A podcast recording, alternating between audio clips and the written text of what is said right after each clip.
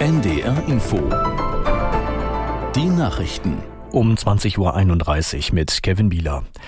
Bei dem schweren Erdbeben in Marokko sind nach aktuellen Angaben der Regierung mehr als 1000 Menschen ums Leben gekommen.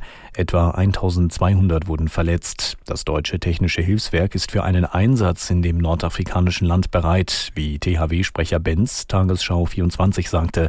Demnach warten die Helfer auf ein entsprechendes Ersuchen der marokkanischen Behörden. Wir haben insbesondere unsere Bergungs- und Ortungsausstattung dabei. Das ist schweres Bergungsgerät und für die Ortung von Verschütteten sowohl die technische Ortung als auch die biologische Ortung mit vier Hunden. Für die Koordination der Hilfe vor Ort sind erstmals die lokalen Behörden zuständig. Die international zertifizierten Teams können in der Koordinierung insbesondere der Rettungseinheiten äh, unterstützen, aber die Verantwortung liegt bei den lokalen Behörden. THW-Sprecher Peter Benz. Die Teilnehmer des G20-Gipfels in Indien haben sich auf ein gemeinsames Abschlusspapier geeinigt. Dies galt zuvor als nicht sicher, weil die Positionen mit Blick auf den russischen Angriffskrieg in der Ukraine weit auseinanderliegen.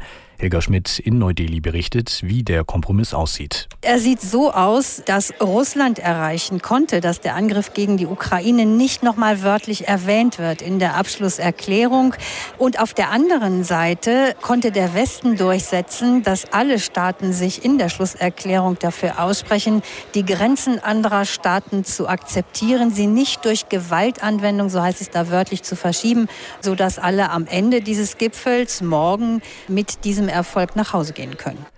Die USA wollen ein Schienen- und Schifffahrtsprojekt auf den Weg bringen, das Handel von Indien über den Nahen Osten nach Europa erleichtern soll.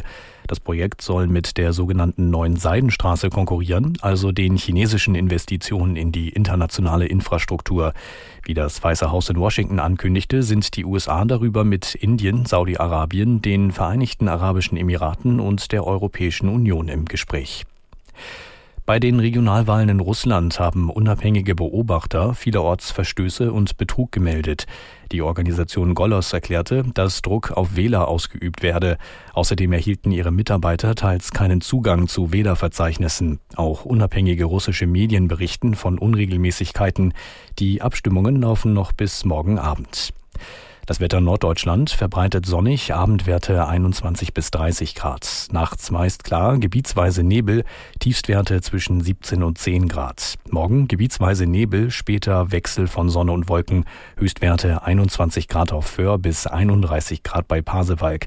Die weiteren Aussichten am Montag im Osten heiter, aus Westen Wolken bei 23 bis 31 Grad. Am Dienstag bewölkt, zeitweise Schauer, Höchstwerte 22 bis 30 Grad. Das waren die Nachrichten. NDR Info Hintergrund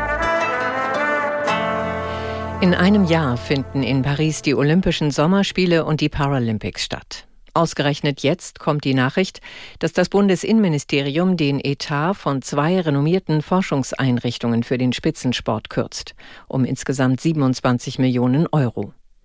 Peer von der Wölbecke hat sich zu möglichen Folgen umgehört. Olympische Medaillen. Dafür arbeitet das IAT genauso wie das FES. Francesco Friedrich, phänomenal, fantastisch, holt Gold, der vierte Olympiasieg für Francesco Friedrich. Friedrich ist der erfolgreichste Bobpilot aller Zeiten. Und einen Großteil seines Erfolges verdankt er dem FES, dem Institut für Forschung und Entwicklung von Sportgeräten in Berlin. Denn dort wird sein Bob gebaut und immer wieder verbessert. An seinen Erstkontakt kann er sich noch sehr gut erinnern. War halt was ganz anderes. Ich bin vorher Dresdner Schlitten gefahren und da war alles so, sag ich mal, wie so ein normales Straßenauto. Und dann setzt du dich in den FES und der ist einfach mal direkt wie eine richtige Rennmaschine. Und du hast sofort beim ersten Drinsetzen den Unterschied gemerkt. Und dieser Unterschied sorgt für die entscheidenden Hundertstel Sekunden Vorsprung. Und nun soll die Finanzierung von IAT und FES drastisch gekürzt werden. Das verwundert uns natürlich sehr und es geht jetzt nicht nur um die Bobs, sondern es geht um alle möglichen Sportarten. Also die Eisschnellläufer,